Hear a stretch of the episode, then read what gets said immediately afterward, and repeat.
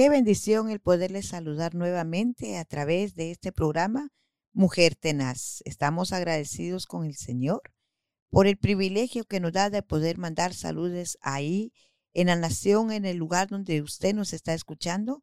Mando saludos a Los Ángeles, Guatemala, El Salvador, en Venezuela, Colombia y en Europa. Así que desean bendecidos en el nombre del Señor. Esperamos que se encuentren gozando de la bendición poderosa de nuestro Señor Jesucristo. Vida Abundante eh, celebró el día de hoy 10, el día de ayer, perdón, 10 años de estar ahí donde estamos ubicados en la Reyford. Felicitamos el ministerio Vida Abundante con nuestro pastor Moisés Zelaya. Así que estamos contentos y alegres disfrutando del manantial de bendiciones que el Señor derrama cada día para cada uno de sus hijos.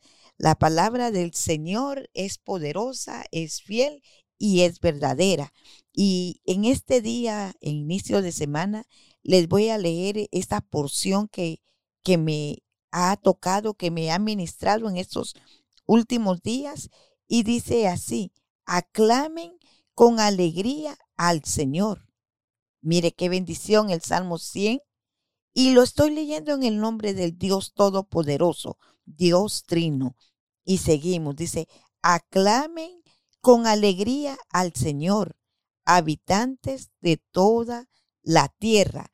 Aclamen, o sea que es cantar, cantando alegres al Señor. Y dice el versículo 2, adoren al Señor con gozo, vengan ante Él cantando con alegría. Fíjese lo que dice, adoren al Señor con gozo. En, en la versión regular dice, sirvan, sirvamos al Señor con alegría, porque ahí hay gozo y algarabía, aleluya. Y el versículo 3, eh, eh, reconozcan que el Señor es Dios. Él nos hizo y le pertenecemos. Aleluya. Venir, vengan con regocijo ante su presencia. Es venir a adorarle, saber que somos ovejas de su prado, que le pertenecemos, que hemos sido comprados a precio de sangre. Así que debemos de venir ante su presencia con regocijo. El versículo, el versículo 4 dice, eh, dice el terminando, perdón, el 3 dice, somos su pueblo, ovejas de su prado. El 4 dice, entren por sus puertas con acción de gracias. Vayan a sus atrios con alabanza. Denle gracias y alaben su nombre. Qué poderoso es reconocer a Jesús como Dios, que somos hechos para adorarle, que fuimos hechos para la gloria de su nombre, que somos posesión suya y que fuimos comprados a precio de sangre.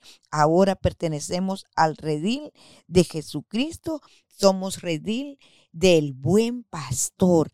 Qué bendición es saber que hay un Dios en los cielos, que podemos acercarnos, que podemos cantar, que podemos servir, que podemos venir y servir con alegría al Señor. El versículo 5 dice, pues el Señor es bueno, su amor inagotable permanece para siempre. Aleluya, su amor es bueno, pues el Señor dice es bueno. Entonces, cuando alguien conoce que eh, Dios es bueno, ¿qué hace nosotros como hijo? ¿Qué hacemos nosotros? Entonces, nos acercamos confiadamente ante su presencia. Nos acercamos porque sabemos que Él es el que nos dio la vida, que Él es el que perdonó nuestros delitos, nuestros pecados y nos limpia cada día a través de su palabra, que su palabra es la que nos ayuda a seguir sirviéndole, a, a seguir alabándole, a seguir buscándole. El Señor es poderoso. Hay que bendecir su santo nombre. Hay que reconocer que somos ese pueblo que estamos para cantarle, que estamos para servirle, que venimos porque reconocemos al Señor Dios Todopoderoso como nuestro único Dios, como ese Dios verdadero que le va a ayudar a usted en cualquier situación que usted pueda estar pasando. Mire, eh, Hace unos días yo me encontraba afectada de una rodilla, pero en medio de la alabanza el Señor me sanó en medio de esa alabanza poderosa, porque cuando le adoramos, dice el Señor, que es necesario que Él busca aquellos adoradores que le adoran en espíritu y en verdad. ¿Qué hacemos cuando entramos a la adoración? Nos sumergimos ante su presencia.